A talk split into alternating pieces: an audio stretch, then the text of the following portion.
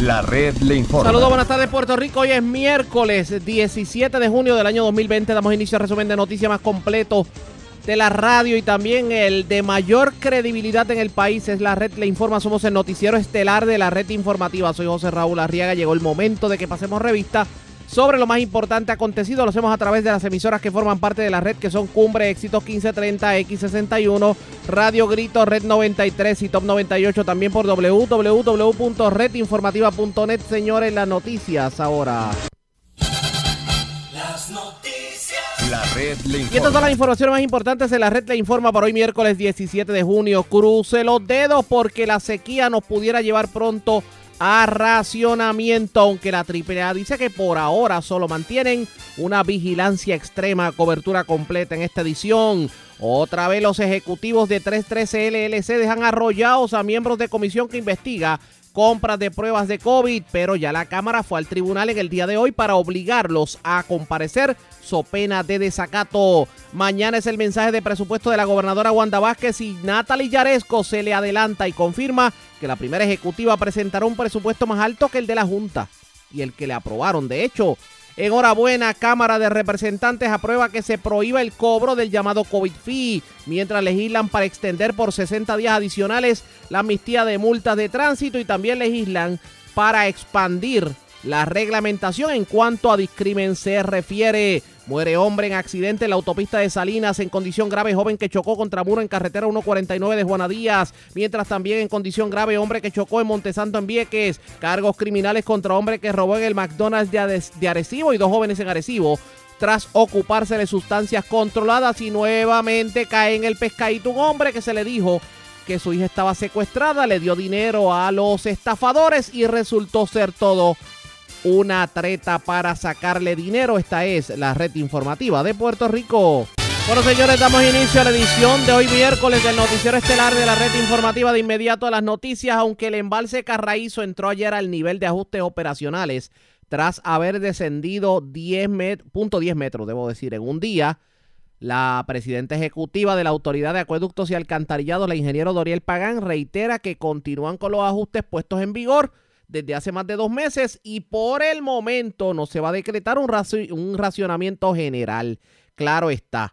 El Servicio Nacional de Meteorología no prevé mucha lluvia significativa en estos próximos días, aunque viernes o sábado pudiéramos ver una onda tropical, pero las condiciones no son muy favorables para que veamos lluvia.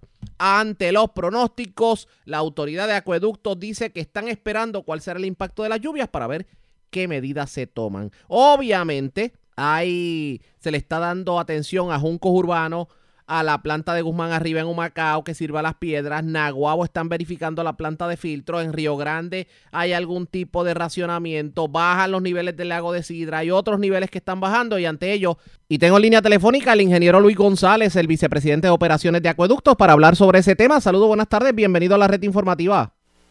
Saludos, buenas tardes. Gracias por compartir con nosotros. Bueno, ¿Cómo estamos en cuanto al agua se refiere, tomando en consideración la sequía y tomando en consideración la baja en los niveles en los embalses? Cuénteme. Bueno, ahora mismo, ¿verdad? Nos encontramos eh, con tres embalses, ¿verdad? Que están en su nivel de observación.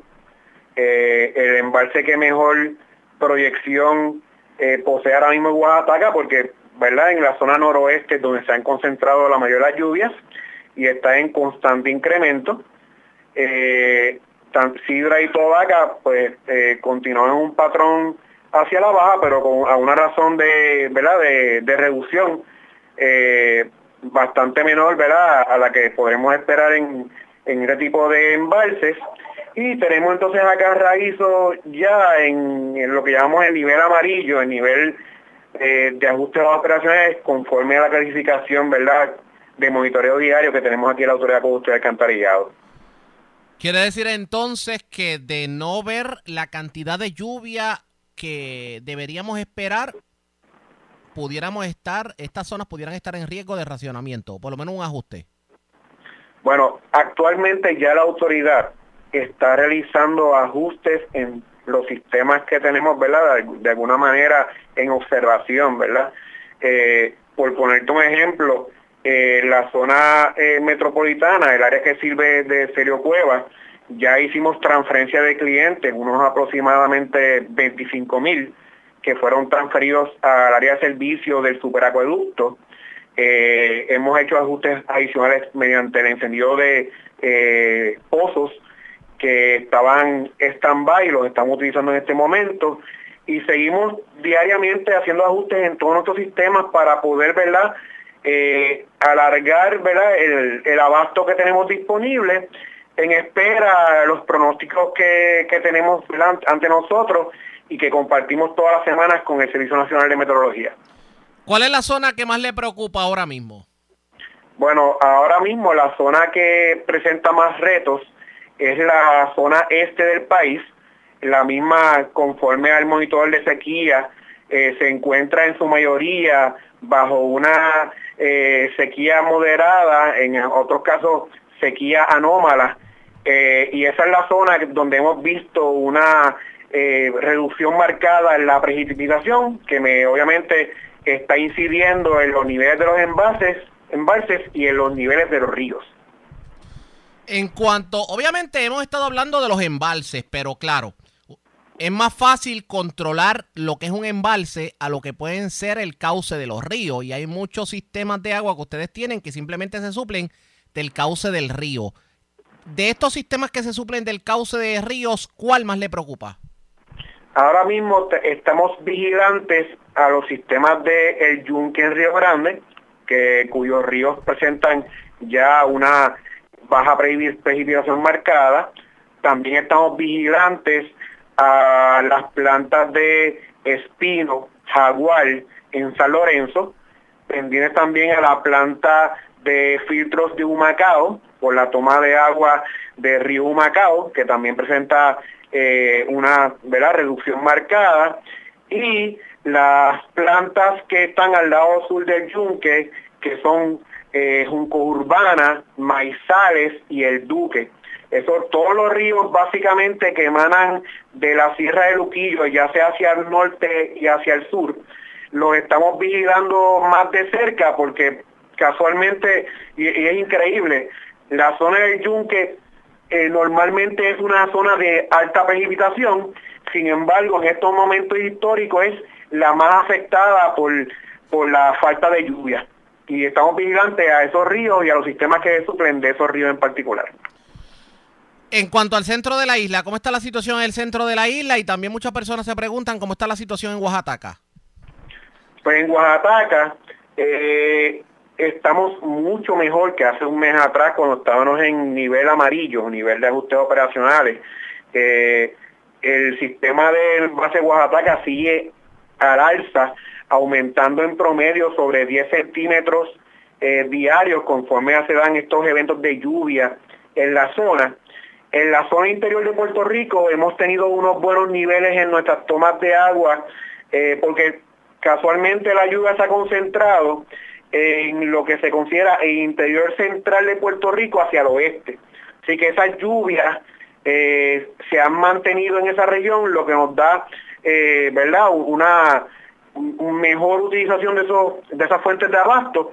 Eh, te pongo por ejemplo el embalse de La Plata, que aunque en el día de hoy tiene una reducción de 4 centímetros en su nivel, sigue estando en nivel de seguridad porque las lluvias se siguen llegando a ese embalse. Y así a todos los ríos en la zona central. Vamos a ver qué ocurre en este sentido, pero me parece que las semanas que se avecinan son bastante retantes para la autoridad de acueducto. Eh, ciertamente, trabajar un evento de baja precipitación eh, es un reto, ¿verdad? Y eh, la autoridad lo, lo tomamos, ¿verdad? Con, mucha seriedad y, con, y ¿verdad? con la acción que nos corresponde a nosotros. No obstante, estamos bien esperanzados en los pronósticos que nos da el Servicio Nacional de Meteorología eh, quienes proyectan, ¿verdad?, un, aumento eh, en la humedad de la precipitación ya para finales de este mes y, en el mes de julio. Así que estamos bien atentos a, estos eventos climatológicos y cómo los mismos inciden en nuestros abastos para poder tomar cualquier determinación este, de ajustes operacionales como lo hemos hecho hasta ahora. Una cosa es lo que tiene que ver con el clima, que es algo que ustedes no pueden controlar, pero hay otras cosas que tal vez sí.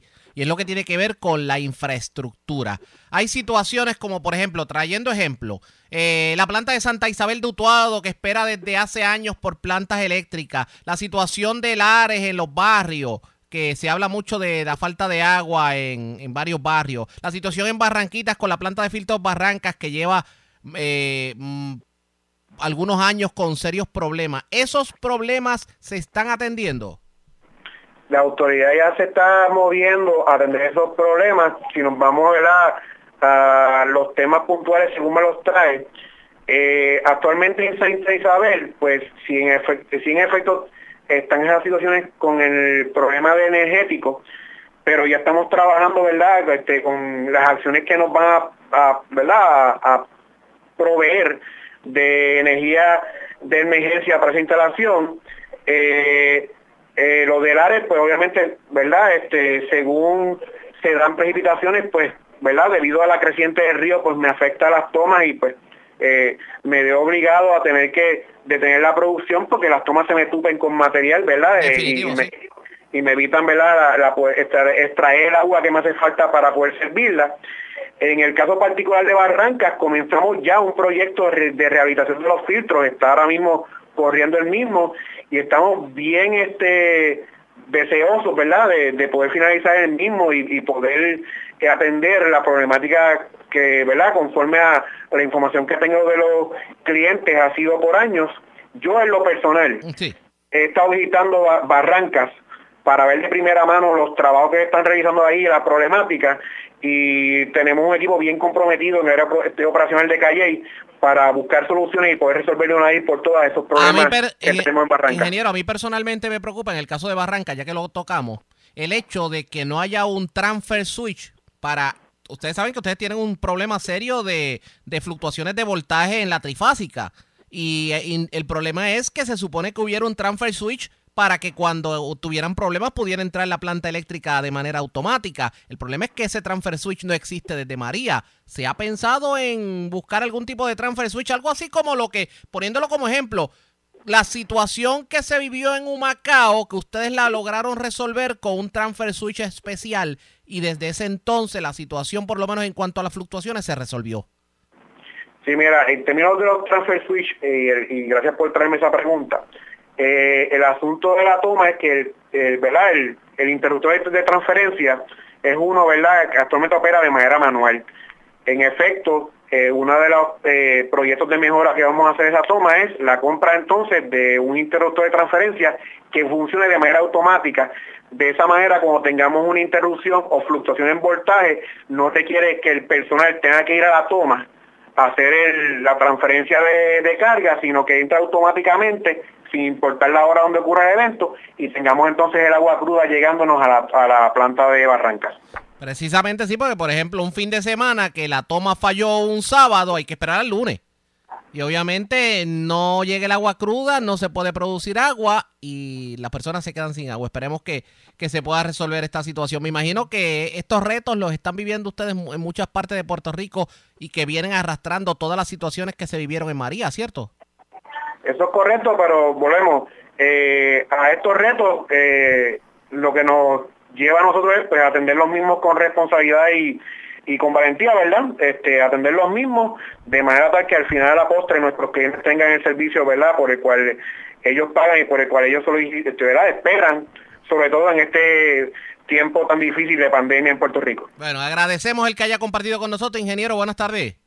Bien, buenas tardes, saludos. Como siempre, ustedes escucharon el vicepresidente de operaciones de la Autoridad de Acueductos a economizar el agua. Definitivamente que terminar ocurriendo pendientes a la red informativa. Presentamos las condiciones del tiempo para hoy. Vamos de inmediato al informe sobre las condiciones del tiempo. Estado soleado para varios sectores, nublado para otros en Puerto Rico. Se esperan lluvias en la tarde dispersas en varios sectores del centro y oeste de Puerto Rico. A final de semana se espera una onda tropical que pueda afectar con lluvia. La lluvia nos conviene aunque hay quien pudiera decir que la lluvia no necesariamente va a llegar en la cantidad que esperemos que llegue, pero toda la que llegue, bendiciones definitivamente. En cuanto al mar, el mar tranquilo, aviso de resaca fuerte en la zona norte de Puerto Rico. Las temperaturas en la noche alcanzando los altos 60 grados.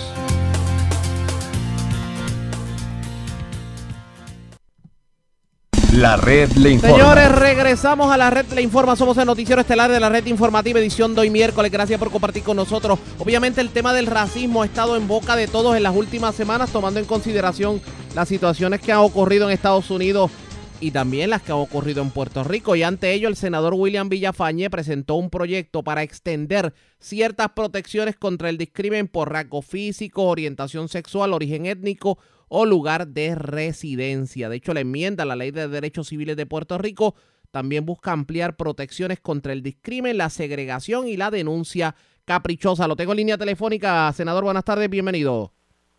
Buenas tardes para ti, Arriaga, y buenas tardes para el pueblo de Puerto Rico. Gracias por compartir con nosotros. Bueno, ¿de qué estamos hablando? Cuéntenos. Sí, e, esta, este proyecto de ley, el 1634 del Senado, va dirigido a ampliar lo que es la Ley de Derechos Civiles de Puerto Rico para atemperarla a los tiempos. Esta ley data de 1943. Sí, y, y en cierta manera regula eh, y controla lo que es el discrimen en el sector privado particularmente, es decir, en servicios que se ofrecen a través del sector privado. Ah, con el pasar del tiempo, los servicios que se ofrecen en el sector eh, eh, privado ha ido metiéndose cada vez más en servicios públicos, que, que son servicios que a veces daba el gobierno. Y lo que estamos haciendo con esto es estableciendo, eh, por ejemplo, que eh, personas que tienen algún tipo de condición fisiológica, alguna enfermedad, eh, personas que vienen de fuera de Puerto Rico, personas que coloquialmente hablan un idioma distinto, eh, personas que tienen una orientación sexual eh, que a veces es discriminado en, en el lugar de, trabajo o en, en, el servicio que se les brinda. Eh, todo este tipo de situación se ha contemplado dentro de dicha ley. Eh, también se incrementan las multas este, dentro de y penalidades dentro de dicha ley, ese proyecto. También eh, se establece lo que es eh, la prohibición de la denuncia, eh, la queja, la querella eh, de manera caprichosa y por discrimen y la obligación de los funcionarios del Estado que administran la justicia para velar que este tipo de investigaciones y procesamientos pues no se lleve a cabo. Esto es importante porque, por ejemplo, cuando vemos algún tipo de discrimen en servicios que se le brindan, eh, por ejemplo, a ciudadanos dominicanos eh, o a personas eh, que son homosexuales, transgéneros, transexuales, o personas también que pues tienen, por ejemplo, vitiligo, albinismo, enanismo, o algún rasgo físico, tienen tatuajes, tienen aretes o piercings, eh, y de alguna manera se trata de establecer en algún tipo de negocio como un rechazo en brindarle servicios a estas personas eh, de manera eh, arbitraria, de manera caprichosa y discriminatoria, pues eh, fortal- fortaleceríamos los derechos de estas personas para evitar que se les discrimine. Esto es una ley que no se enmienda desde varias décadas atrás. ¿Cuán difícil ha sido para evitar el discrimen tomando en consideración que hace tantas décadas hay cosas que no se contemplaban? Sí, he- hemos visto como tan reciente como esta misma semana el Tribunal Supremo de los Estados Unidos eh, pues adoptó lo que es eh, la modalidad de discrimen por orientación sexual bajo lo que es el discrimen constitucional establecido eh, a nivel constitucional de eh, por razón de sexo. Eh, lo que se ha ido estableciendo por jurisprudencia, por decisiones de los tribunales, ha sido modalidades basadas en los discrímenes establecidos originalmente. Y, eso lo han tenido que hacer por falta de legislación y lo han tenido que hacer a medida que han ido llegando los casos a, a los tribunales supremos de Puerto Rico y de los Estados Unidos. Entonces, si nosotros sabemos y reconocemos que por razón de prejuicios, eh, por razón de los estereotipos que se han creado por muchísimos años, a una persona se le puede discriminar por razón de cómo de su apariencia física o del lugar donde reside. Por ejemplo, eh, que a una persona no se le quiera, no tiene que ser de manera abierta, pero que de manera indirecta se le trate de excluir de darle un servicio porque sea una persona que vive en un residencial público o que sea una persona que viva en una parcela o en una barriada eh, en Puerto Rico. Ese tipo de discrimen existe y todos lo sabemos, pero no existen las garras legales para prohibirlo. Y este proyecto de ley, que es uno de avanzada, va dirigido a que esto no tenga que llegar a los tribunales algún día para que un tribunal supremo estatal o federal sea quien determine que eso es inconstitucional, sino que la ley sea clara desde ya y establezca los parámetros y establezca las normas aplicables para proteger a estos ciudadanos. ¿Hay ambiente para la aprobación de una enmienda como esta en la legislatura? Eh, yo, yo entiendo que mis compañeros comparten esa visión y que el ambiente existe. Eh, lo que tenemos en contra es el tiempo, ¿verdad? Porque ya estamos eh, finalizando una la última sesión legislativa. Sé que se planifica extender la misma, pero es necesario, ¿verdad? Un tipo de legislación como esta, revivir el insumo de, de todas las partes que tengan interés usted no le cabe la menor duda de que en la empresa privada, en la empresa privada y en varios sectores de Puerto Rico existe a estas alturas del juego el discrimen. Oh, totalmente. Y vemos como eh, a cada rato pues surgen casos, ¿verdad? Que muchos de ellos se, se, transan o no llegan a, a, los tribunales o no llegan a un tribunal supremo para establecer una pauta general. Lo que queremos es crear conciencia de una sociedad eh, que no que no tenga vicios al mirar al prójimo, sino que lo que entienda es que todos somos seres humanos eh, y que nos merecemos todos el mismo respeto. Bueno, gracias por haber compartido con nosotros. Buenas tardes. Buenas tardes. El senador William Villafañe busca que se enmiende todo lo que tiene que ver con el proyecto de eh, lo que es el código en cuanto a discrimen se refiere. Hay discrimen en Puerto Rico. La pregunta es, ¿una ley lo va a detener? La red le informa.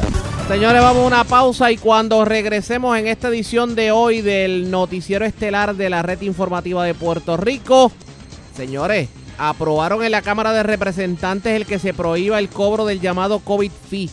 Hablamos de eso luego de la pausa, regresamos en breve.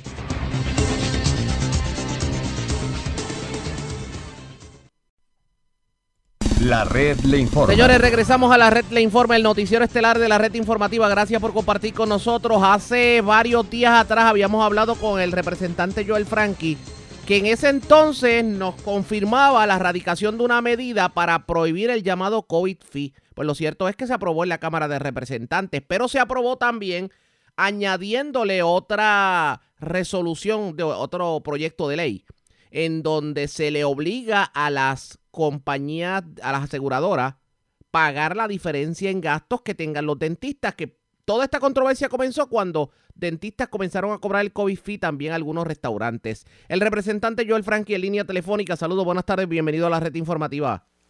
Buenas tardes, Ariaga, a todo el público que nos escucha. Gracias por compartir con nosotros. Bueno, misión cumplida, como dice el refrán. Cuénteme. Eh, a mitad a mitad de camino todavía verdad falta el sedazo de los compañeros del senado y de la gobernadora pero vemos un buen ambiente para que la medida sea sea aprobada.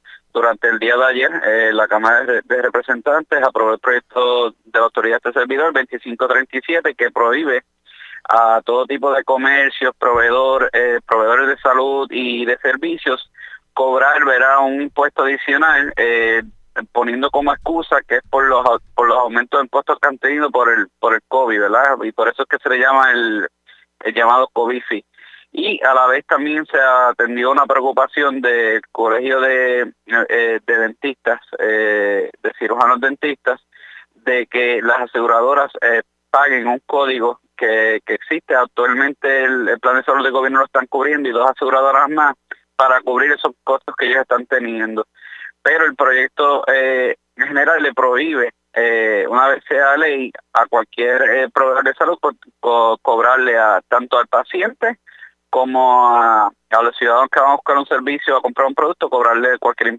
impuesto relacionado. En este caso, usted que obviamente tuvo la oportunidad de pasar revistas sobre este cobro del COVID fee, ¿cuán dramático fue el asunto? ¿Qué, ¿Qué le contó la gente sobre particular?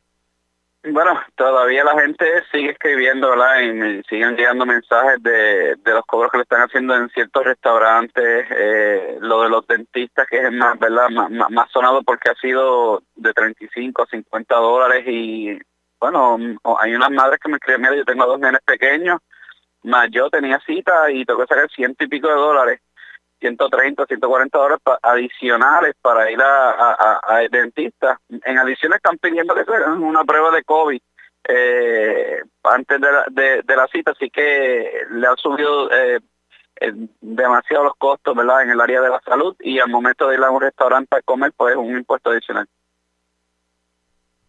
Obviamente, por lo menos es un alivio definitivamente para todos los que de alguna manera tienen que salir a la calle en estos momentos y consumir definitivamente. Y los que tienen que buscar atención médica.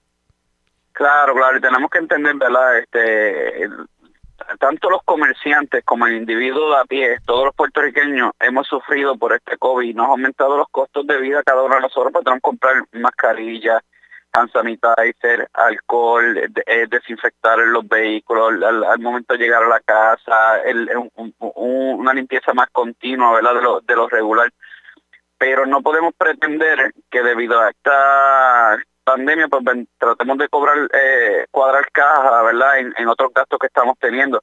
La asamblea legislativa bajó eh, de, eh, bajó el tax de 11.5 a 7% para comida preparada porque los mismos restaurantes pidieron que se que, que se bajara el impuesto para incentivar a que las personas vayan y lo visiten. Pues cómo ahora vamos a poner un impuesto adicional pues no, entonces también podemos crear una inflación a la economía si todo el mundo se pone a la libre a estar eh, poniendo un impuesto adicional que luego sabemos que no lo van a eliminar. De aquí a cinco o seis meses se va lo del COVID se encuentra una cura o un tratamiento adecuado estos comercios van a recibir el, eh, eh, el, tan llamado COVID si lo permitimos, como parte de sus ingresos regulares, y eso es lo que no podemos permitir. Dígame algo, a su juicio, ¿usted entiende que en todo este eh, periodo de pandemia hay comerciantes que se han aprovechado precisamente de la situación?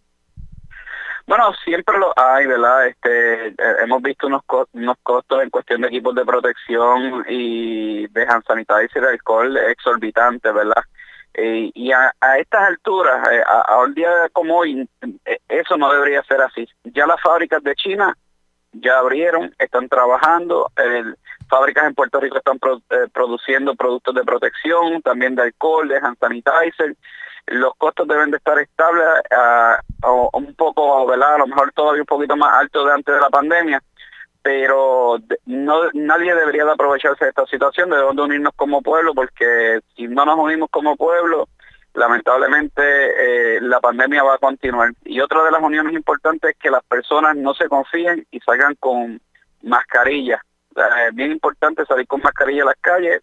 Estudios científicos han demostrado que el uso de mascarillas es lo que ha ayudado a contener, ¿verdad?, que, esa curva de, de personas infectadas con el COVID eh, eh, se vaya de, los niveles normales que queremos. Vamos a ver qué ocurre en este sentido. Aprovecho que lo tengo en línea telefónica y obviamente nosotros hablamos en la vez pasada sobre la agricultura, pero me parece que ahora, tomando en consideración la apertura de los negocios, la eliminación de los toques de queda por el día y pues el hecho de que se extiendan por la noche, pues vamos a ver ventajas en la calle. Ya podremos ver, me imagino que las placitas funcionando como se debiera y por ahí viene me imagino, que los mercados familiares. Analicemos la agricultura hasta el día de hoy, cuénteme. Sí, los mercados familiares eh, comienzan ¿verdad? durante el mes de julio. Nosotros habíamos radicado junto a unos compañeros una medida para que los mercados eh, familiares abrieran como un servicarro. No fue aprobada en, ese, en, el pasado, pero ya pues nos, da mucha alegría que, los mercados eh, familiares vuelvan nuevamente ¿verdad? a abrir ya las placitas de mercados estaban funcionando, estaban en la orden ejecutiva anterior, luego que tuvieron sus protocolos de seguridad, fueron uno de los pedidos que le hicimos a la gobernadora y se había logrado. Eh, sabemos que los agricultores eh, han sufrido, no, le falta de empleomanía para sus cosechas y para tener unos puntos de venta adecuados para vender sus productos, pero esperamos que ya con, con la apertura, como bien tú dices, de, de los comercios por más horas y más servicios, pues ¿verdad? puedan, puedan vender sus productos. ahora hay que mitigar definitivamente. Y la pregunta es, ¿cuántos agricultores tendrán que enganchar los guantes? ¿Cómo ayudamos a esos agricultores que llevan meses sin poder hacer nada? Cuénteme.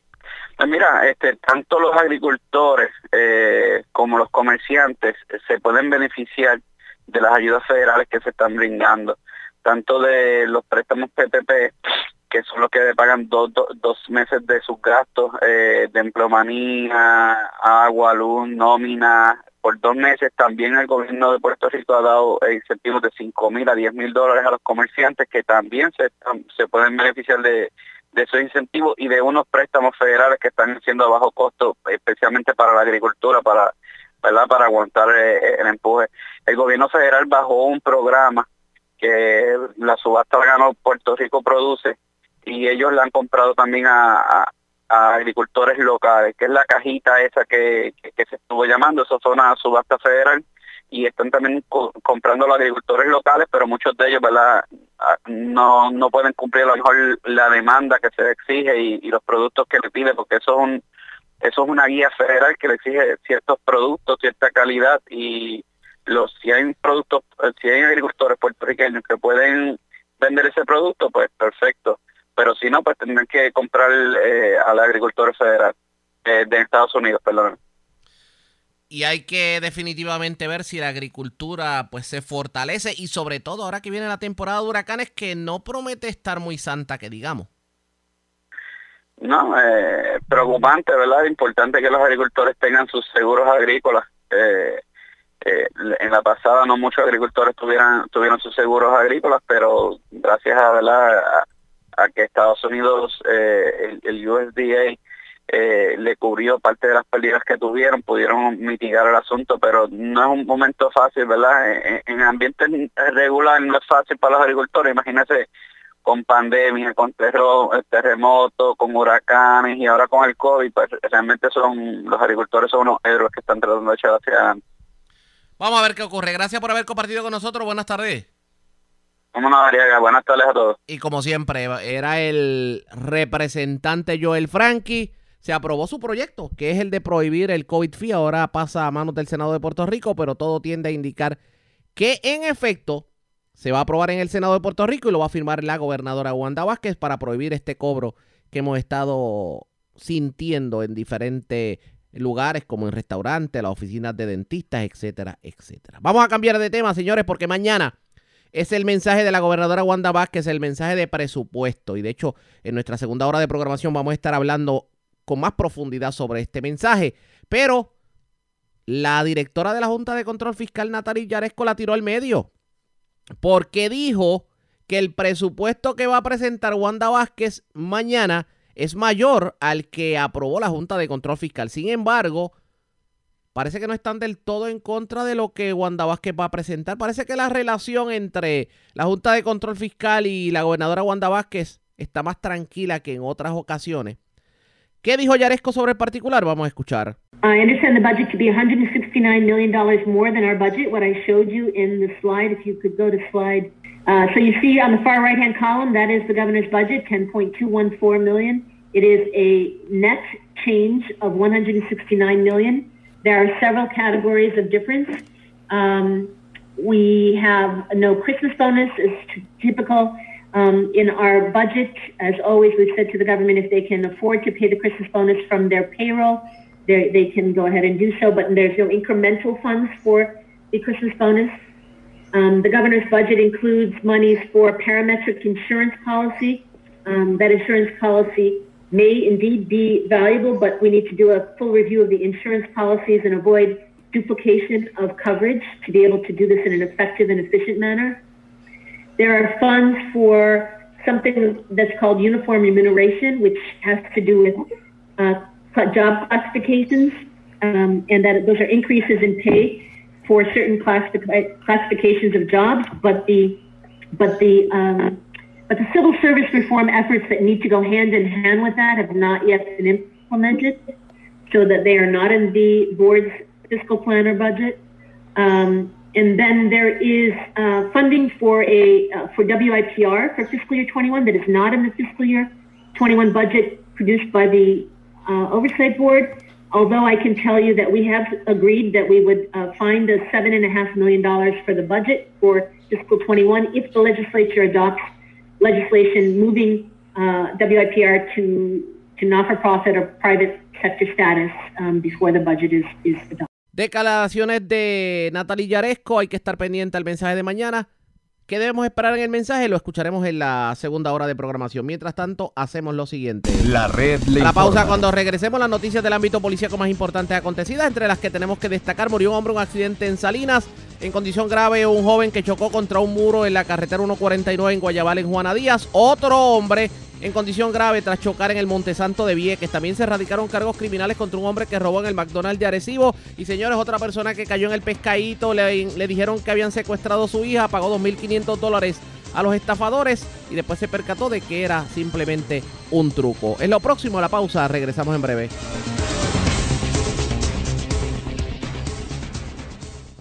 La red le informa. Señores, regresamos a la red Le Informa. Somos el noticiero estelar de la red informativa edición de hoy miércoles. Gracias por compartir con nosotros. Vamos de inmediato a noticias del ámbito policíaco y comenzamos en la zona sureste de Puerto Rico. Una persona murió en un accidente ocurrido ayer en la tarde en la autopista en jurisdicción de Salinas. Carmen Herrera, oficial de prensa de la policía en Guayama con detalles. Saludos, buenas tardes. Buenas tardes. ¿Qué información tenemos? Agentes de la División Autopista Sabina investigaron un accidente fatal ocurrido a las 3.30 de la tarde de ayer en el expreso 52, kilómetro 54.5 del pueblo de Sabinas. Según se informó, mientras Luis Ramírez Sepúlveda transitaba por el lugar de Salinas hacia Calley en un vehículo Ford F250 Super Duty, esto lo hacía a una velocidad que no le permitía el control y dominio del volante, impactando la parte posterior de un arrastre de un camión que se encontraba estacionado en el paseo. En este accidente resultó con heridas que le causaron la muerte en el acto Ramón Pérez Román, quien viajaba como pasajero.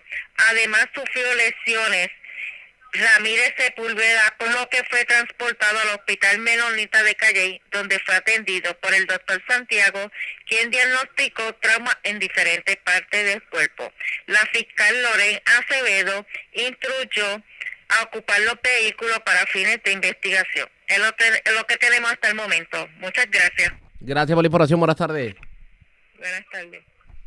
Gracias, era Carmen Guerrero, oficial de prensa de la policía en Guayama. De la zona sureste vamos al sur de Puerto Rico porque en condición grave se encuentra un joven de 19 años que mientras viajaba por la 149 en, Guayabal, en Juana Díaz, aparentemente perdió el control de su vehículo e impactó un muro de una tienda de servicio. Además, señores, las autoridades radicaron cargos contra varias personas que mantenían dentro de una escuela abandonada en Ponce caballos, también mantenían perros y mantenían hasta gallinas claro, en condiciones no muy aptas para estos animales. Luz Morel, oficial de prensa de la policía en Ponce, con detalles. Saludos, buenas tardes.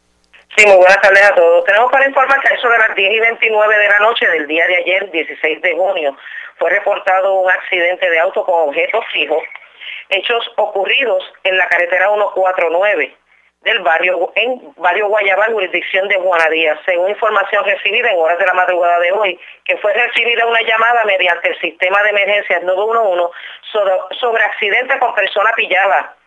Al lugar se personaron agentes adscritos a la División de Patrullas Carreteras Ponce, bajo la supervisión de la, de la sargento Limaris Morales, donde de la investigación realizada por el agente Manuel Flores se establece que mientras el joven José Roberto Rodríguez Miranda, de 19 años, este conducía el auto Hyundai modelo tiburón color blanco del año 2006 por la mencionada vía de rodaje y al llegar al kilómetro 61.8 este perdió el control del vehículo e impactó una verja de concreto de un establecimiento de servicio para autos, resultando con lesiones de carácter.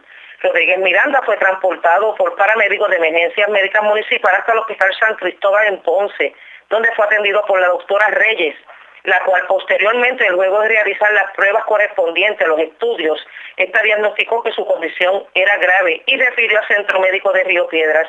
se le dio conocimiento al fiscal, a la fiscal Limaris Cobian, quien ordenó la toma y fotos de medidas del lugar, las mismas trabajadas por los agentes Pedro Soto de Servicios Técnicos y José Alameda de Patrullas Carreteras Ponce. Además, fue ocupado el vehículo de motor para fines de investigación.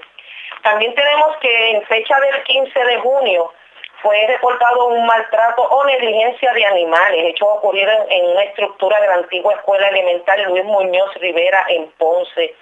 Eh, según nos informó la sargento Sulmaris Rodríguez, directora de la Unidad para el Bienestar y Protección de Animales, debo destacar ley 154, en horas de la tarde se realizó una intervención con cuatro adultos entre las edades de 19 a 53 años y se intervinieron con dos menores esto por acceso a una estructura gubernamental sin autorización y tener en el interior de esta estructura siete equinos en mal estado físico, cinco canes o perros y 19 gallos, todos sin el mínimo cuidado necesario.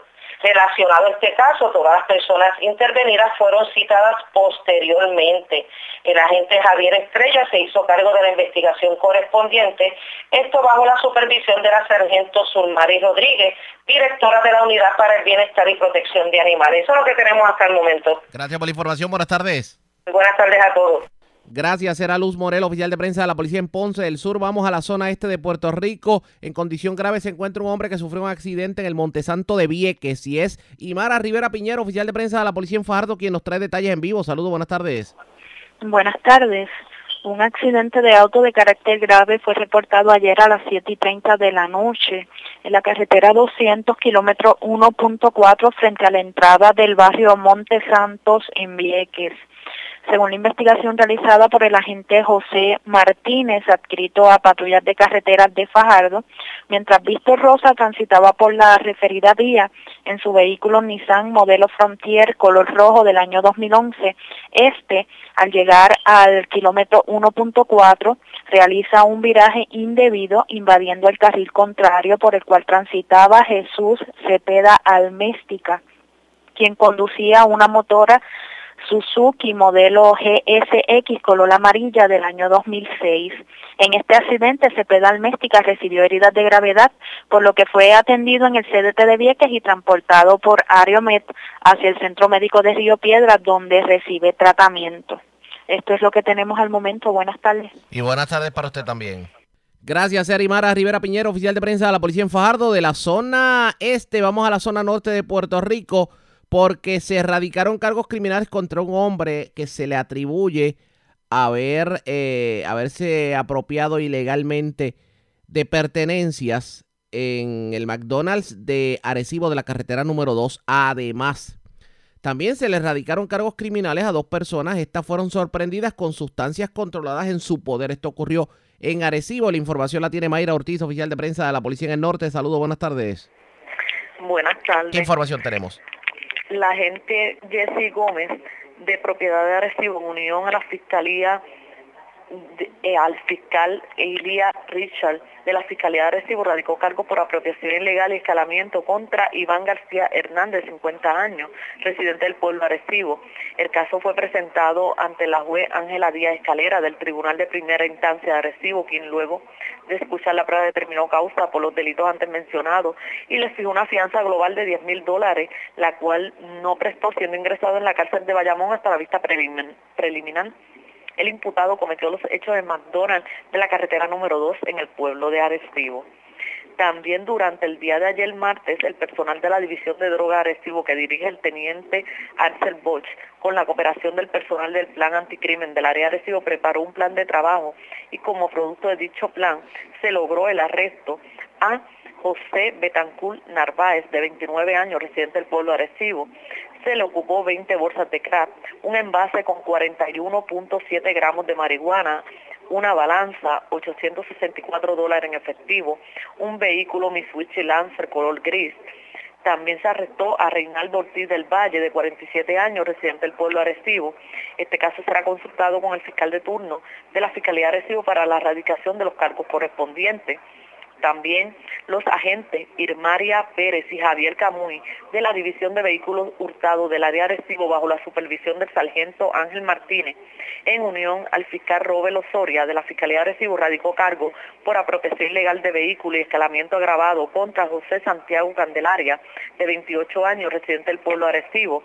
El caso fue presentado ante la juez Ángela Díaz Escalera del Tribunal de Arecibo, quien luego de escuchar la prueba determinó causa por los delitos antes mencionados y le fijó una fianza global de 30 mil dólares, la cual no prestó siendo ingresado en la cárcel de Bayamón hasta la vista preliminar.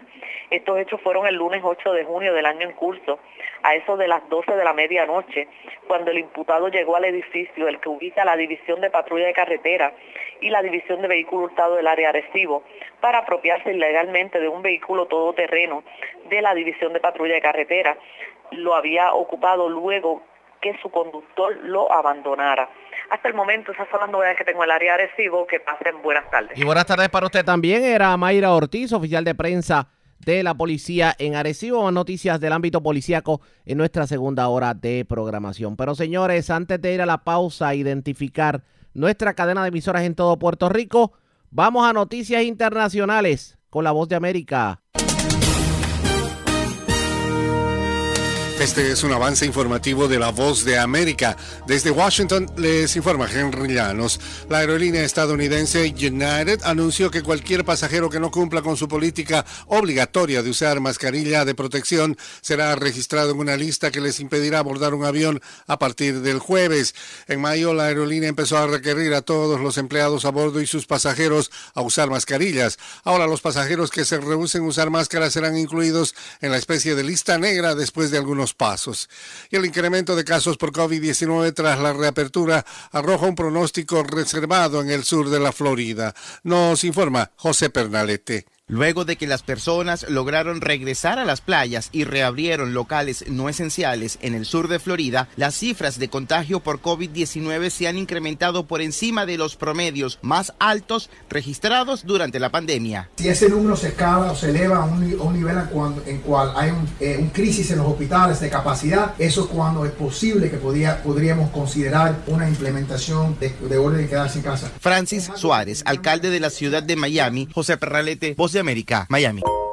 A continuación, un mensaje de servicio público de la voz de América. Para evitar la propagación del coronavirus en Estados Unidos y otros países, las autoridades han ordenado cerrar restaurantes, salas de cines y gimnasios.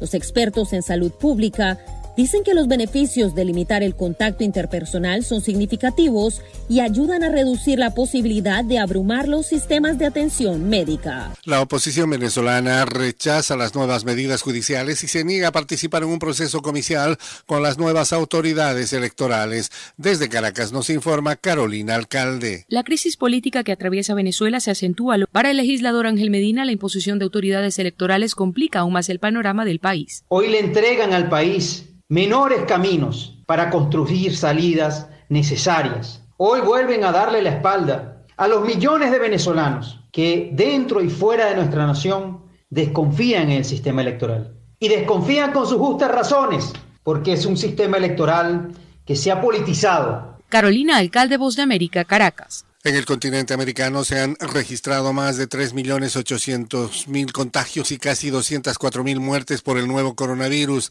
Estados Unidos representa el 54% de todos los casos y Brasil el 23%, de acuerdo con la Organización Panamericana de la Salud. La pandemia aún se está acelerando en la región, expresó Clarissa Etienne, directora de la Organización Panamericana de la Salud, en conferencia virtual. No vemos que el contagio esté disminuyendo, dijo. De acuerdo con la OPS, Latinoamérica sigue en la primera ola de la pandemia y junio y julio serán críticos. Este fue un avance informativo de La Voz de América. La red le informa. Señora, vamos a una pausa. Identificamos nuestra cadena de emisoras en todo Puerto Rico. Regresamos con más en esta edición de hoy miércoles de Noticiero Estelar de la red informativa.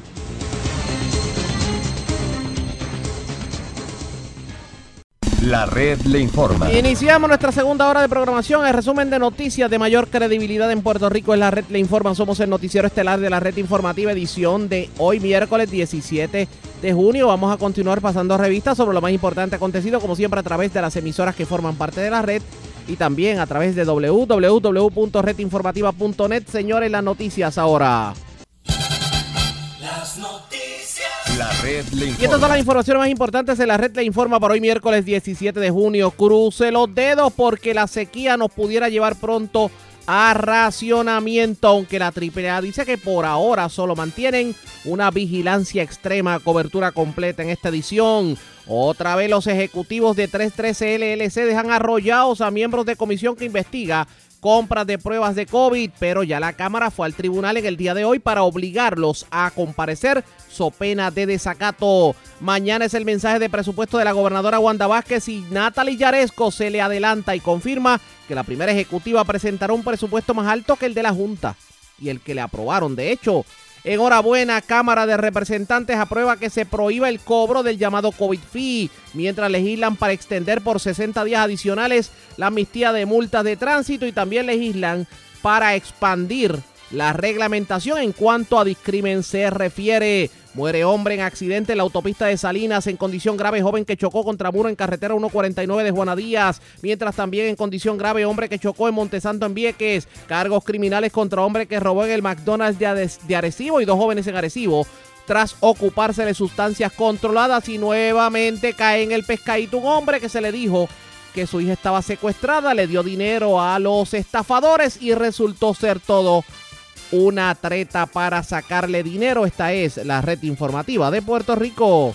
Bueno, señores, damos inicio a la segunda hora de programación en Noticiero Estelar de la red informativa de inmediato a las noticias. Ayer los dejaron vestidos y, alborot- y alborotados a los miembros de la Comisión de Salud de la Cámara de Representantes. Y es que los ejecutivos de la compañía, de la compañía 313 LLC, pues no se personaron a la vista pública eh, como parte de la investigación de alegadas irregularidades en las compras de pruebas de COVID. Ante ello, hoy la Cámara de Representantes fue al tribunal y están pidiendo la citación de los principales directivos de la compañía, so pena de desacato. Vamos a estar dialogando en esta edición con el representante Juan Oscar Morales, pero antes vamos a escuchar ese momento en donde la Comisión de Salud de la Cámara tuvo que precisamente tragar profundo cuando se dieron cuenta de que los citados no iban a comparecer. Durante el fin de semana recibimos nuevamente comunicación del señor Negrón Mata solicitando que se le concediera a su cliente una vista ejecutiva. En el día de ayer la directora de nuestra comisión le dirige una comunicación al licenciado Negros Mata indicándole que esa petición tenía que hacerlo aquí nuevamente ante los miembros de nuestra comisión de salud. Lamentablemente, en horas de la noche de ayer, el licenciado vuelve a solicitarnos y a informarnos de que si no se le garantiza que su cliente pueda participar de una vista ejecutiva, que él se va a ver en la obligación de no comparecer. Yo lamento grandemente que al día de hoy una compañía que se le adjudicaron unas órdenes de compra del Departamento de Salud, órdenes de compra que tenemos que recordar que fueron pagadas con fondos públicos y que lamentablemente estas personas han tomado el camino de no venir aquí ante la comisión a la luz del día y aclarar todas las eh, dudas que pueda tener esta comisión con relación al proceso de compra que se llevó a cabo en el Departamento de Salud. Entendemos necesario y así ya la comisión ha hecho un referéndum para solicitar el auxilio del presidente de la Cámara de Representantes al amparo de los artículos 34 y 34A del Código Político de Puerto Rico para que presente ante el Tribunal de Primera Instancia Sala de San Juan una petición para la comparecencia a vista pública del licenciado Ricardo J. Vázquez Hernández, presidente de 313 LLC. Ya ustedes escucharon, pero tengo al representante Juan Oscar Morales en línea telefónica. Saludos, buenas tardes, bienvenido. Saludos Ariaga y saludos a todos los que escuchan. Gracias por compartir con nosotros. Nuevamente vestidos y alborotados los dejaron los directivos de 313. Ustedes fueron hoy al tribunal. ¿Qué está pasando? Cuénteme. Arriaga, en efecto, eh, por segunda ocasión, los directivos de 313 eh, eh, no han comparecido ante la Comisión de Salud de la Cámara de Representantes a contestar cada una de las preguntas relacionadas con la compra de las pruebas rápidas que se efectuaron por parte del Departamento de Salud.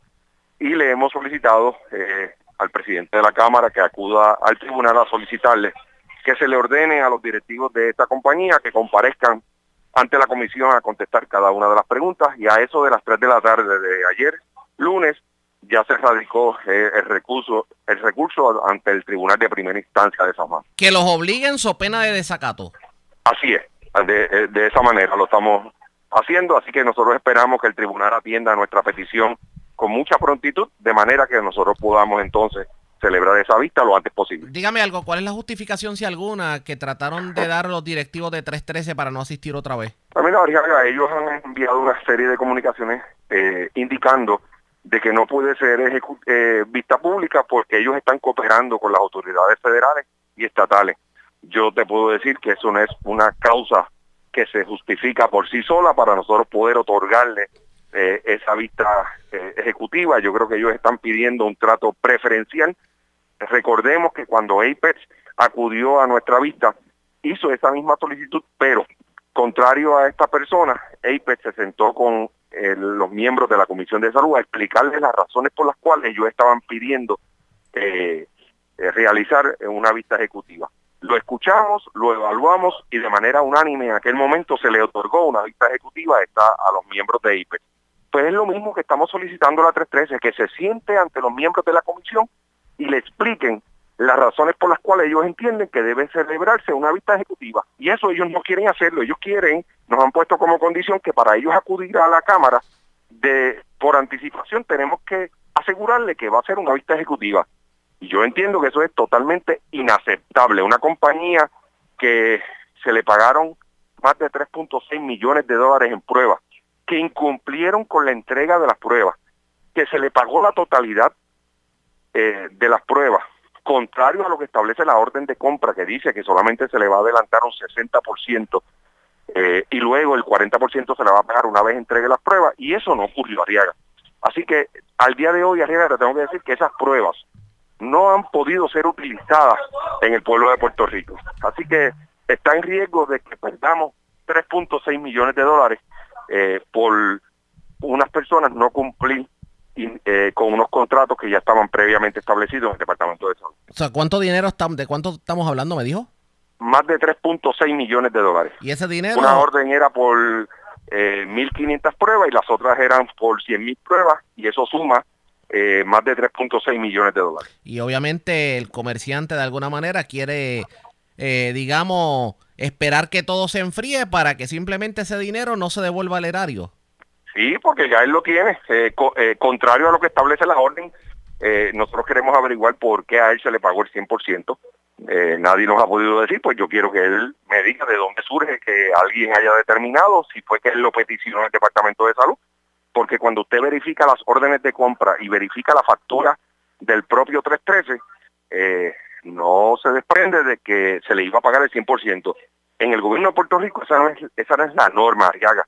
Usted paga por servicio ofrecido, por servicio dado, por, por, por equipos que usted haya entregado, pero por anticipado el 100%, aquí están los resultados. Se le entregó un dinero por anticipado y la compañía no cumplió con los términos y condiciones que se habían establecido en una orden de compra. ¿Ya la comisión está, tienes información suficiente como para poder hacer un informe de todo esto? Sí, señor. Nosotros estamos ya en la redacción de nuestro segundo informe. El primero eh, lo radicamos hace, usted sabe, más o menos tres a cuatro semanas. Eh, precisamente en el día de ayer, eh, la licenciada Nidia Cotovive anunció la designación de la fiscal González para que evaluara en 45 días si en efecto los señalamientos que se están en nuestro informe van a conllevar que se procesen ante la justicia a los responsables que han estado envueltos en estas compras y desde ahora te adelanto, Arriaga, de que nuestro segundo informe de igual manera va a conllevar referido a diferentes agencias del orden público. Yo le pregunto también, ¿es necesario mantener una investigación de esto a estas alturas del juego? Es necesario porque estamos hablando de fondos públicos, Arriaga, fondos que se han desembolsado y que el pueblo de Puerto Rico no ha obtenido ni un solo beneficio de esos gastos que ha tenido que incurrir el gobierno de Puerto Rico. Les recuerdo que han sido más de 3.6 millones de dólares que se desembolsaron y el día de hoy no se ha podido utilizar una sola prueba. Dígame usted si eso no amerita una investigación.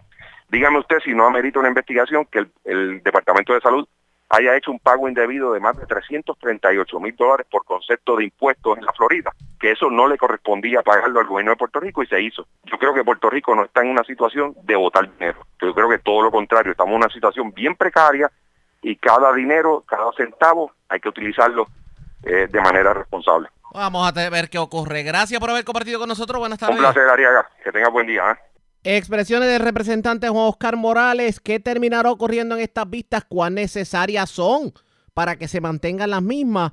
Vamos a estar dándole seguimiento definitivamente a la información. Ustedes pendientes a la red informativa. Pero señores, antes hagamos lo siguiente. Presentamos las condiciones del tiempo para hoy. Vamos de inmediato al informe sobre las condiciones del tiempo. Estado soleado para varios sectores, nublado para otros en Puerto Rico. Se esperan lluvias en la tarde dispersas en varios sectores del centro y oeste de Puerto Rico. A final de semana se espera una onda tropical que pueda afectar con lluvia. La lluvia nos conviene aunque hay quien pudiera decir que la lluvia no necesariamente va a llegar en la cantidad que esperemos que llegue, pero toda la que llegue, bendiciones definitivamente. En cuanto al mar, el mar tranquilo, aviso de resaca fuerte en la zona norte de Puerto Rico. Las temperaturas en la noche alcanzando los altos 60 grados. La red le informa. Señores, regresamos a la red de informe, el noticiero estelar de la red informativa, edición de hoy miércoles. Gracias por compartir con nosotros. Se está legislando para, de alguna manera, extender la amnistía de multas de tránsito por 60 días adicionales. La amnistía se acaba el viernes, pero obviamente sin legislación no puede haber la extensión.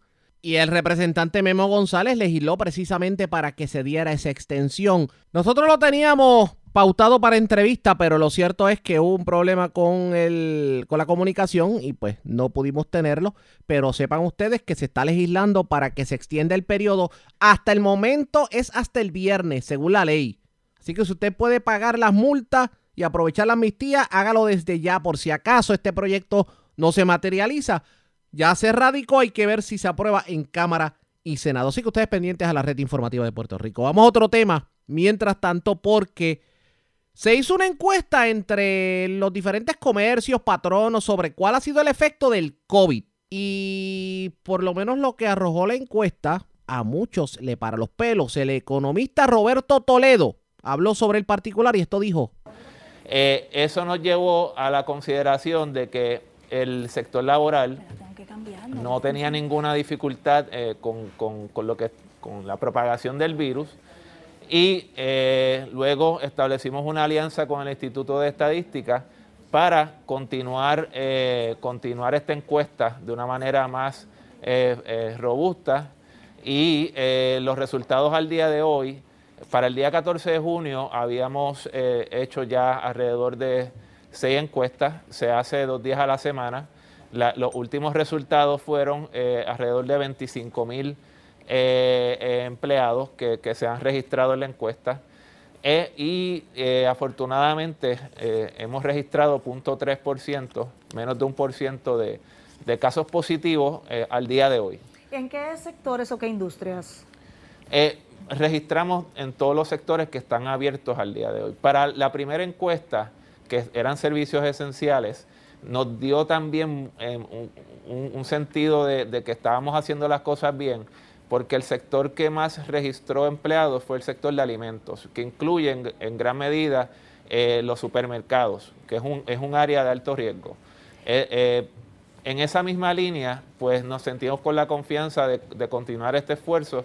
Al día de hoy, la, encuesta se hace a todos los patrones, patronos que están activos. O sea que esa fuerza laboral se ha sentido segura en su regreso o su permanencia en el lugar de trabajo, aun cuando hay interacción con el público. Sí, eh, el sentir de cada cual, pues entendemos que están eh, seguros, pero más aún que cómo se sienten son los resultados. Los resultados que tenemos al día de hoy, eh, pues eh, están, están este, escritos y, y la, la, cantidad de positivos que hemos registrado en el sector privado físicamente activo, que eso, eso es lo más importante de estas encuestas, es relativamente bajo. Bueno, queríamos también preguntar eh, por cuánto tiempo se va a estar realizando esa encuesta. La encuesta entendemos que debe ser realizada eh, por los próximos 3-4 meses, eh, dependiendo de cómo, cómo continúe la interacción entre, los patronos y el empleado y el empleado y el consumidor durante la pandemia. Así que estos 3-4 meses son esenciales para registrar patrones y más que eso, eh, la encuesta le da una, visibilidad al patrono y tanto al empleado de lo que está realmente ocurriendo.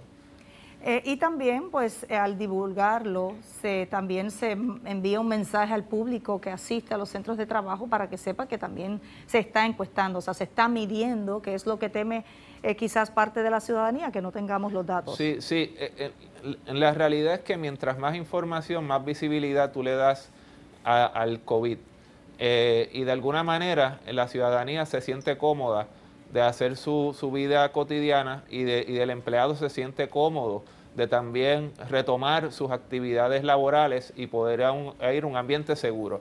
También no solamente el, el, empleado, sino el patrono se va a sentir cómodo de que no está teniendo ma problemas mayores dentro de su operación y por otro lado, en el caso de que ocurra alguna situación de propagación del virus en una operación, se puede mitigar de manera puntual ese problema y no tiene que ser eh, eh, eh, multiplicado a otros sectores que ya están abiertos. usted mencionó la participación de 25 mil en los primeros 45 días. La, la, primera encuesta que se hizo, participaron más de 25 mil, participaron alrededor fueron doscientas y pico de compañías que registraron sesenta y pico mil empleados. ahora, ahora están participando en más de 500 compañías y han registrado más de 25 mil empleados. Eh, ¿Y qué parte del universo de esa fuerza trabajadora es eso? ¿Y cuál es la meta de ustedes quizás para tener un panorama todavía más comprensivo de lo que ocurre en Puerto Rico? Pues eh, la, más que el universo, cuando hicimos la la encuesta sí correlacionó con lo que estaba ocurriendo con el Departamento de Salud. Y eso nos dio la confianza de continuar haciendo la encuesta. De todas maneras, eh, la encuesta eh, sí está validada, sí se tomaron eh, las preguntas y se diseñó de una manera que fuese estadísticamente razonable por el Instituto de Estadística. y alrededor entendemos que ya deben haber en la calle a uno, alrededor de 400 mil empleados físicamente activos, por, está rondando en ese número. Eh, y la muestra, los resultados que tenemos de la encuesta han estado rondando entre los, en promedio, entre 20 mil, 25 mil empleados que se registran. De todas maneras, el resultado es estadísticamente confiable y por otro lado, pues si el patrono, eh, mientras más patronos se registren en la encuesta, mejor va a ser la información para nosotros para tomar decisiones. ¿Esto incluye nada más que el sector privado?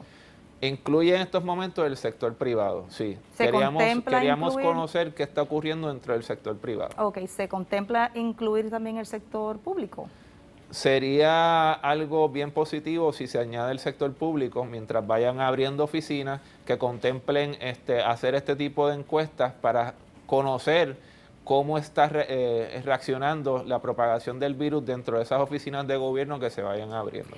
Pues eh, qué bien, esa es una encuesta que va a continuar por las distintas etapas hasta que superemos ¿verdad? lo que es la crisis de la pandemia. Sí, correcto. Y la exhortación es a que participen. ¿Dónde pueden participar y quién administra la encuesta? ahora mismo eh, me parece que luego de una carta circular reciente, pues va a tener que ser mandatorio para todo el patrono que esté abierto tiene que hacer la encuesta. Eh, la encuesta está en, refuerzoeconómico.com o pueden entrar al portal del Instituto de Estadística directamente y realizar la encuesta. Eh, en promedio toma alrededor de unos 10 minutos. Usted mencionó que es mandatorio. ¿Es mandatorio de acuerdo a la nueva eh, orden ejecutiva de la gobernadora o hay algún otro Hubo una carta circular cercana a la última orden ejecutiva que hizo el proceso que, fuera mandatorio a los patronos que están abiertos. Pues es importante porque los que van integrándose ¿verdad? a la actividad económica, todavía los sectores que faltan, porque casi no falta, ¿verdad? faltan muy pocos, sepan que tienen que participar de la encuesta. Claro, claro, eso, eso es, es una de las herramientas más importantes que tenemos. Como bien expresaste, hay que empezar a medir eh, qué está ocurriendo dentro de nuestra vida cotidiana y parte de nuestra vida cotidiana es ir a trabajar Así que si podemos darle visibilidad a, lo que está realmente ocurriendo dentro de esas interacciones, nos vamos a sentir más cómodos. Y más que eso, quitando el lado positivo, si ocurre algo, podemos ser puntual en atacarlo y aplicar las medidas de mitigación propias para el problema que está ocurriendo. ¿Qué otras jurisdicciones hacen este tipo de encuesta, si se sabe? Y quizás cuál es la comparación, porque la pandemia comenzó a afectar otros países y jurisdicciones mucho antes que a Puerto Rico. Mira, eh, hasta el momento, eso es uno de los elementos eh, más innovadores que nosotros hemos hecho en, Puerto Rico. No tenemos noción, hemos tratado de buscar alguna herramienta similar en alguna otra jurisdicción o país y nadie lo está haciendo de esta manera. Eh, así que eh, por, el momento es, algo puertorriqueño. Es único y esto nos va a dar, creo yo, y no sé si ustedes lo ven así, una ventaja a la hora quizás incluso de poder querer atraer nueva inversión, nueva actividad económica a Puerto Rico. Eso es así, eso es así. La, herramienta tiene muchas mucha salida, eh, ya que pues tanto inversores de, extranjeros eh, como inversionistas de aquí eh, tienen la confianza de saber, ok, ¿qué, ¿qué, realmente está ocurriendo dentro de esta apertura? ¿Cómo podemos tener visibilidad? Pues hay unas fuentes de información y de data que se están realizando en vivo y esa, esa información funciona para eh, inversionistas locales, inversionistas extranjeros que quieren apostar por Puerto Rico. Y en esta tercera etapa, como economista, bueno, ya hemos visto, ¿verdad? La gran cantidad de personas circulando, acudiendo a los centros de actividad económica, ¿verdad? Valga la redundancia.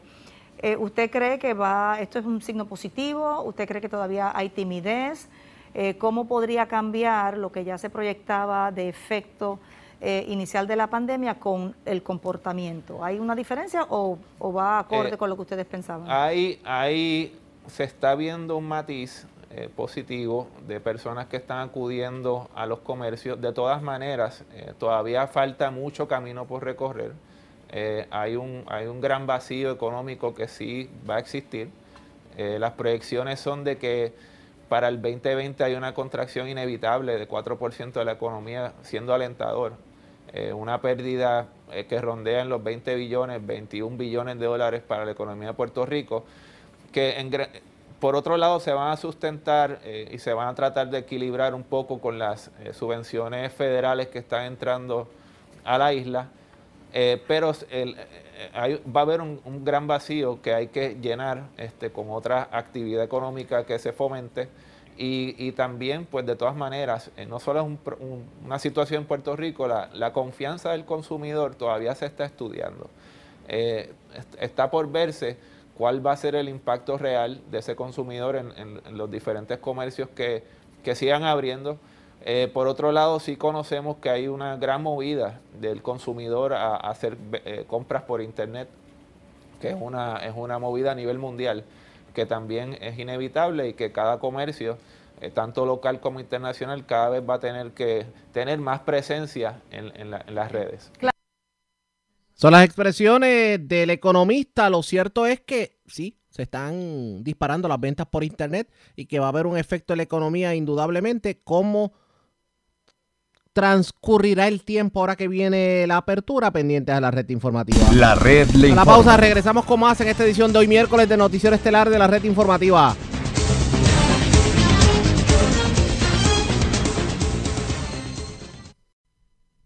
La red le informa. Señores, regresamos a la edición de hoy miércoles del Noticiero Estelar de la Red Informativa. Les acompaña José Raúl Arriaga. Gracias por compartir con nosotros. Hoy hubo una conferencia de prensa a media mañana frente a la fortaleza en donde el Movimiento por la Niñez y la Educación Pública, la Alianza de Autismo, Ryan y su lucha junto a diversos padres, madres de estudiantes con diversidad funcional, les reclamaron a la gobernadora que vetara el proyecto 1945, el, el proyecto que pretende crear la nueva ley de educación especial, porque señores, en esta ley de educación especial de la autoría de Jun Rivera hay cosas y hay cosas, como dice uno. Giden Morales Díaz, portavoz de los manifestantes en línea telefónica. Saludos, buenas tardes. Bienvenida a la red informativa. Buenas tardes, muchas gracias por la oportunidad. Gracias por compartir con nosotros. Bueno, el reclamo de ustedes es cuál, cuéntenos. Mire, eh, nosotros estamos solicitando a la gobernadora que vete este proyecto de ley. Este proyecto de ley fue vetado por el ex gobernador Ricardo Rosselló cuando se era el proyecto 1484. Eh, bajo la soberbia del representante Jun Rivera se vuelve a someter el proyecto con el único cambio del número, ahora se llama 1985 el 14, perdón, 1945. Este proyecto de ley ha sido rechazado por todos los movimientos que representan a la población de educación especial. Entiéndase Comité Timón, Alianza de Autismo, ABLI, todos los movimientos, colegios de abogados se ha expresado en contra, los grupos de maestros, no ha habido un solo grupo que avale este proyecto. Y nosotros estamos solicitando el veto porque tristemente la legislatura de Puerto Rico le ha fallado a la población más vulnerable del país, que son los estudiantes de educación especial. ¿Qué es lo más que le impacta o le preocupa de este proyecto de la autoridad Jun Rivera? Mira, primero que esto no es un proyecto que nace de grupos que tengan que ver con nuestra población. Este proyecto nace de una contratista que que trabaja mano a con Jun, que es la persona que lo asesora, era la persona que él nombró presidenta de la Comisión de Educación Especial, donde ella misma hacía las audiencias para la ley que ella escribió. Y ciertamente representa los intereses de personas que en realidad lo que buscan es un control de la de los fondos de educación especial, tener un control político de del área de educación especial. Porque esta ley pretende separar la Secretaría de Educación Especial de la Secretaría de, Educación. Y quiero que la gente entienda esto. Mucha gente puede pensar que eso puede ser positivo porque estaría trabajando solamente con los estudiantes de educación especial. Pero eso es, una, eso es perpetuar una visión de segregación. Eso es creer que nuestros hijos no pertenecen al país, que hay que tener un mundo distinto. Y todas las luchas van hacia la. Y aparte, hay un problema bien grave. La mayoría de los estudiantes de educación especial están en la corriente regular. Unos dos secretarios que son independientes van a impactar a esta población. Eso en ninguna parte de la ley lo, lo describe, porque esta ley es un disparate.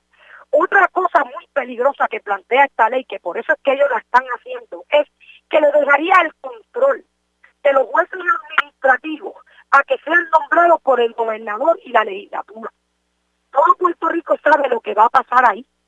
Aquí se van a nombrar jueces que son los que más votos pegaron en un poste de un político. Aquí nosotros estamos pidiendo hoy, con el contrato que hubo en COVID, de personas que descubrimos que ni siquiera con la preparación adecuada tienen unos puestos más altos y asesoran a nuestro gobierno y se les dan unos puestos por premios políticos. Y si hay algo que ha dañado la educación en Puerto Rico es precisamente que se use esa estructura como un premio para la politización. Y nosotros nos oponemos tajantemente a eso. Nosotros tenemos un sistema administrativo que ningún padre se está quejando. Otra cosa que hace es que quita derechos adquiridos a los estudiantes de educación especial. Como por ejemplo, este proyecto plantea que el, que el pleito de clase que le exige al departamento que los PEI, que es el programa de educación individualizado de los estudiantes, estén listos cinco días antes de que termine el año escolar, en este proyecto se extiende hasta agosto, cuando los meses de junio y julio el departamento no opera y va a ser bien difícil sustituir un compu. O sea, que pretende darle a los intercesores, que ese es mi trabajo, a los padres que acompañan a esos padres de los corpus, darle eh, de abogados, que nosotros podamos ir a un- una vista administrativa como si fuéramos abogados, presentáramos evidencia, pudiéramos entrevistar testigos en una vista administrativa donde el departamento lleva abogados a esa vista. Y eso es una forma de negarle acceso a la justicia a los niños, porque primero, aparte de esa desventaja, también está el hecho de que si tú pierdes en, una vista administrativa, un intercesor en los tribunales no le reconoce los rangos de abogado. Esto es totalmente una brutalidad. Yo no entiendo cómo este proyecto pasó ante una legislatura, porque esto es un proyecto que, que evidentemente cualquiera que lo lee se da cuenta de que no beneficia a los niños de educación especial. Ciertamente nuestra legislatura, estos legisladores ni siquiera estoy segura que ni leyeron el proyecto, porque muchos de ellos son abogados y saben que esto es una aberración. Así que nuestra legislatura nos ha fallado.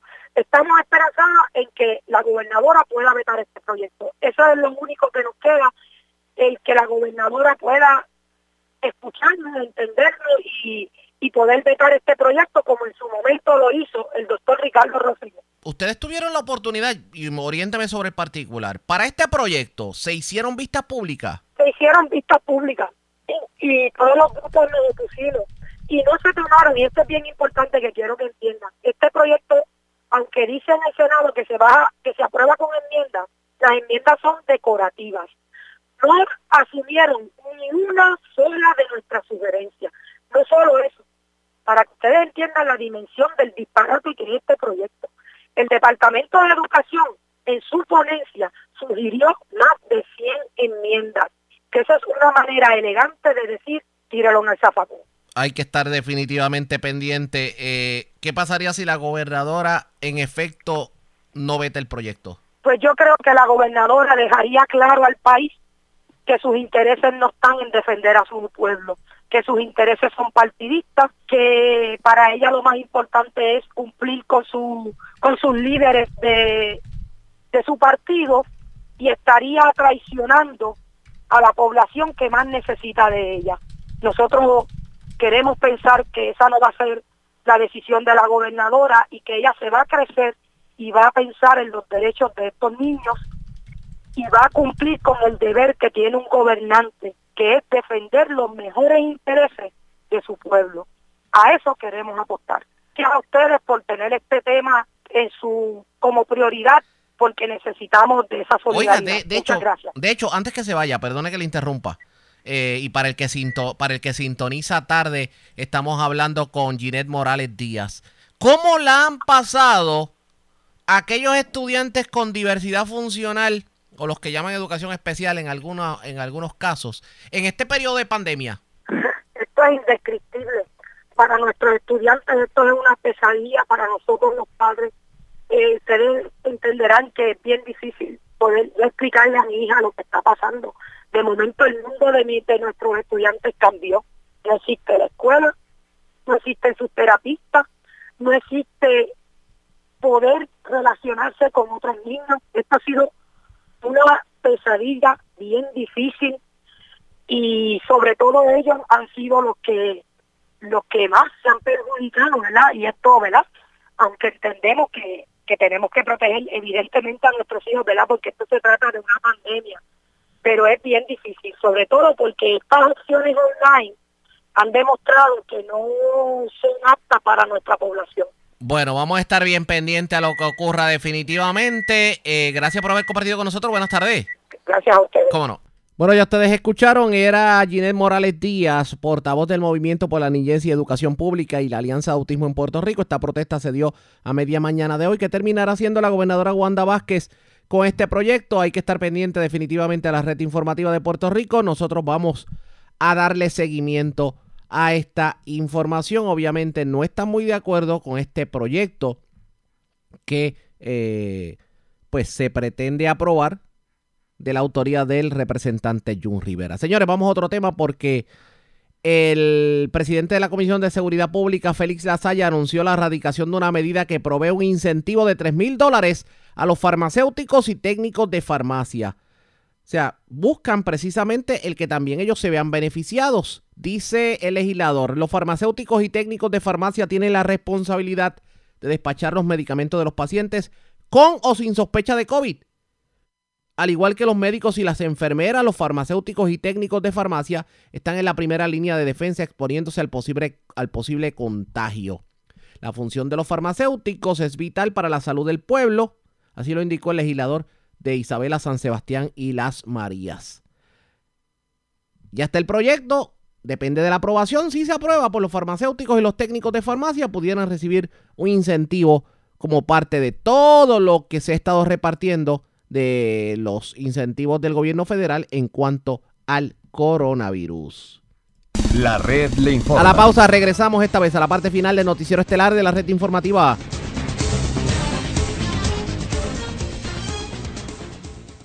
La red le informa. Bueno, señores, regresamos esta vez a la parte final del noticiero estelar de la red informativa de Puerto Rico. ¿Cómo está Estados Unidos y Latinoamérica a esta hora de la tarde? Vamos a la voz de América. Es Yasmín López quien nos resume esta hora de la tarde lo más importante acontecido en el ámbito nacional e internacional. Comenzamos la información en Estados Unidos, donde el presidente Donald Trump firmó un decreto para incentivar cambios en el sistema policial. Sin embargo, a diferencia de las peticiones de retirar fondos a la policía que han expresado los manifestantes en todo el país, la nueva norma aboga por una mayor inversión. Bricio Segovia nos cuenta de qué se trata. Hace más de 20 días que los estadounidenses tomaron en masa las calles. En estas protestas contra el racismo y la brutalidad policial, una de las peticiones más escuchadas es la de retirar fondos a la policía. El presidente Donald Trump firmó un decreto que apuesta por todo lo contrario. Los estadounidenses quieren ley y orden, exigen ley y orden. Quizás no lo digan, quizás no hablen de ello, pero es lo que quieren.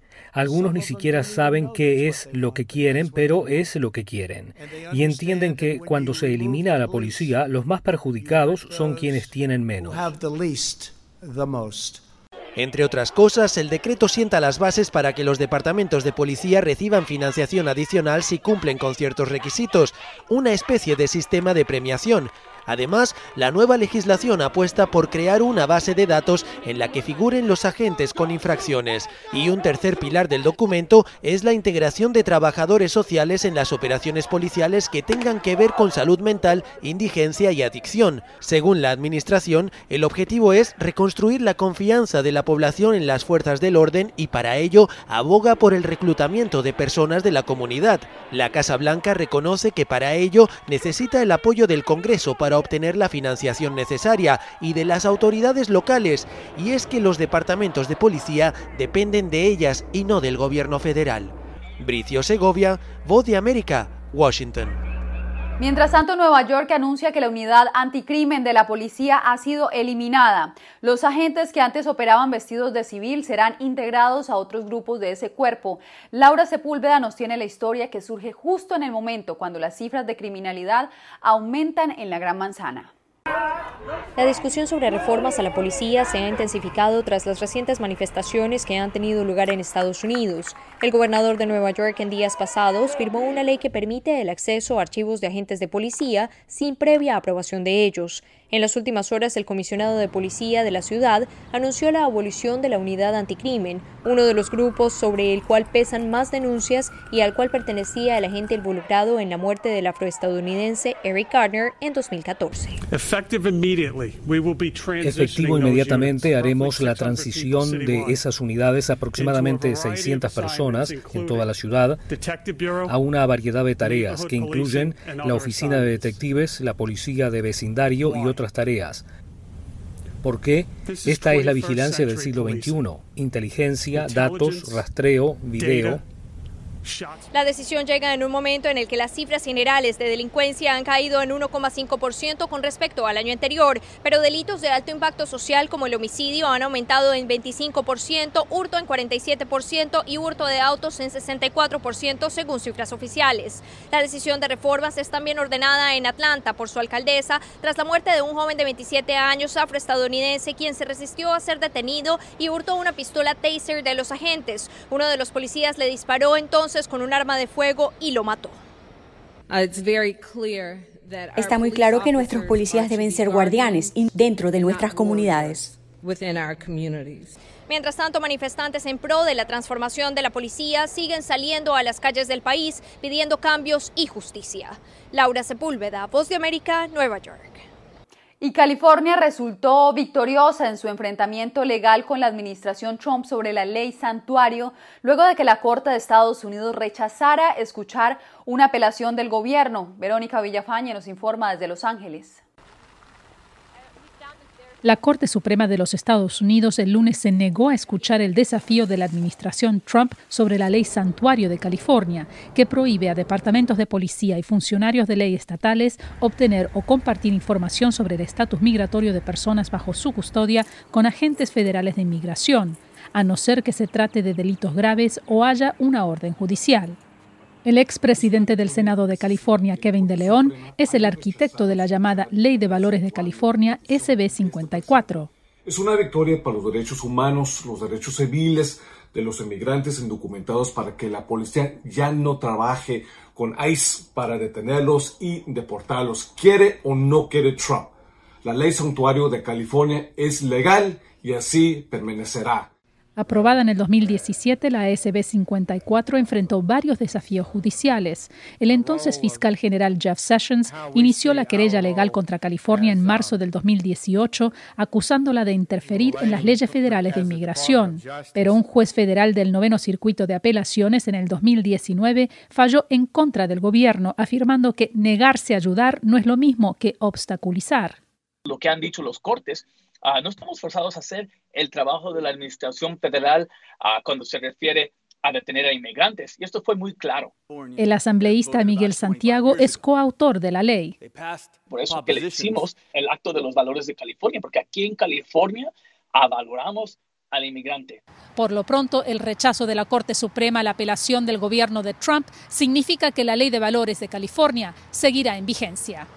Verónica Villafañe, Voz de América, Los Ángeles. Bien, y el incremento de casos por COVID-19 tras la reapertura ha dejado un pronóstico reservado en el sur de la Florida.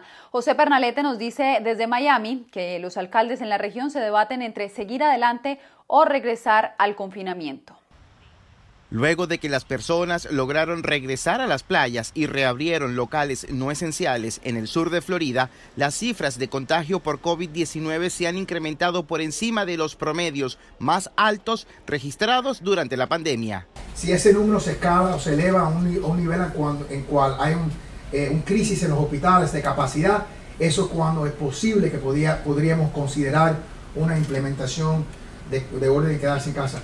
Francis Suárez, alcalde de la ciudad de Miami, observa con preocupación este incremento de cifras. Sin embargo, el alcalde del condado de Miami-Dade, Carlos Jiménez, descartó un cierre de negocios reabiertos por el alza de estas cifras. No vamos a cerrar la economía de nuevo porque los números de pruebas positivas cambian un poco en solo unos días. Lo que vamos a hacer es asegurar que todos están siguiendo las reglas. Desde esta jurisdicción se registra un incremento de pacientes en los hospitales, pero aún no compromete la atención sanitaria. Eso es porque se están llevando a los pacientes de los nursing homes a los hospitales rápidamente. En Miami también inquieta un cierre económico en medio de una actividad productiva casi paralizada. Y obviamente no estamos en el mismo lugar que estábamos hace meses cuando estábamos en una economía que estaba vibrante, ahora estamos en una economía que está quebrada. Por su parte, el vicepresidente de Estados Unidos, Mike Pence, en una llamada con gobernadores, ha atribuido el repunte de cifras al aumento de pruebas de detección de COVID-19 practicadas, calificando a estas cifras en alza como picos intermitentes. José Perralete, Voz de América, Miami. El Departamento de Estado de Estados Unidos publicó su reporte anual de transparencia fiscal. Celia Mendoza nos tiene los países que han avanzado, los que aún no lo hacen y los que brillaron por su ausencia. Queremos revisar los contratos petroleros que tiene el Estado.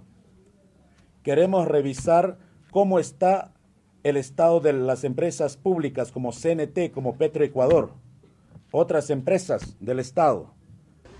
Estos cuestionamientos presentados por el presidente del grupo indígena ecuatoriano CONAIE en el marco de protestas contra el gobierno de Lenin Moreno en octubre de 2019 Forman parte del análisis incluido en el reporte anual de transparencia fiscal del Departamento de Estado. El estudio reconoció a Ecuador como uno de los países que, aunque aún no cumplen con los requerimientos mínimos de transparencia fiscal, han registrado un avance significativo. El reporte del Departamento de Estado da recomendaciones por, por cada país, ¿no? Publicación de los, de los contratos que se otorgan, reportes mensuales de cómo se ha estado ejecutando el presupuesto, que no haya variaciones significativas entre lo planificado y lo que se está ejecutando y que eso se exponga. Eh, esos son los mecanismos para, para controlar el gasto fiscal en, en, las naciones. Nicaragua y la República Dominicana son dos de los países que no han hecho avances para cumplir, según el reporte que analizó en conversación vía Skype con La Voz de América la abogada experta en derecho tributario Adriana Vigilanza, quien agregó entre los países que América Latina que me asombró que cumplan los mínimos fiscales eh, estándares de ese reporte estaba Argentina, Costa Rica, Colombia, Chile. El documento que entrega recomendaciones no incluye en este análisis anual a Venezuela o Cuba en la región, dos de los países que de acuerdo a organismos internacionales carecen de transparencia en varios frentes, incluido el fiscal. Celia Mendoza, Voz de América, Nueva York. Un reciente estudio del Banco Mundial indica que la caída de remesas en Centroamérica al cierre del año 2020 golpeará la economía de varios países del istmo, entre ellos Nicaragua. Donaldo Hernández nos tiene el reporte desde Managua. Con las remesas que Delvin Webster recibe de Estados Unidos paga sus estudios de la universidad. Al igual que muchos nicaragüenses, teme que su familia en el exterior quede sin empleo como parte de los efectos del COVID-19. Sí tendría un impacto a los familiares que dependen totalmente de las remesas, sí tendría una afectación de acuerdo al impacto que habrá en este caso del envío de remesa. La preocupación de Webster no es para menos. Un reciente estudio del Banco Mundial revela que la situación del empleo en Estados Unidos provocará una caída de las remesas familiares a finales del año 2020. Vamos a tener una fuerte reducción de esta remesa a la, a la región de América Central y en particular a Nicaragua de más o menos unos 300 millones de dólares menos. El economista y catedrático Eduardo Solórzano explica que la caída de las remesas y otros factores podrían aumentar la pobreza. Para Nicaragua puede ser que lleguemos ya a niveles de más de un millón de personas en diferentes formas de pobreza, empleos estacionales, subempleo, a pesar de estas proyecciones, algunos funcionarios de gobierno se muestran optimistas y aseguran que Nicaragua recuperará su crecimiento económico. Nicaragua sigue galopando hacia el futuro para seguir mejorando las condiciones del pueblo en general. Mientras tanto, organismos multilaterales como el Fondo Monetario Internacional y el Banco Mundial estiman que la economía nicaragüense podría sufrir una recesión de hasta un 5% para finales de 2020. Informa Donaldo Hernández, Voz de América, Managua. La red le informa. Señores, enganchamos los guantes. Regresamos mañana jueves a la hora acostumbrada, cuando nuevamente a través de Cumbre, de Éxitos 1530, de X61, de Radio Grito, de Red 93 y de Top 98 le vamos a llevar a ustedes el resumen de noticias de mayor credibilidad en el país. Hasta entonces, que la pasen bien.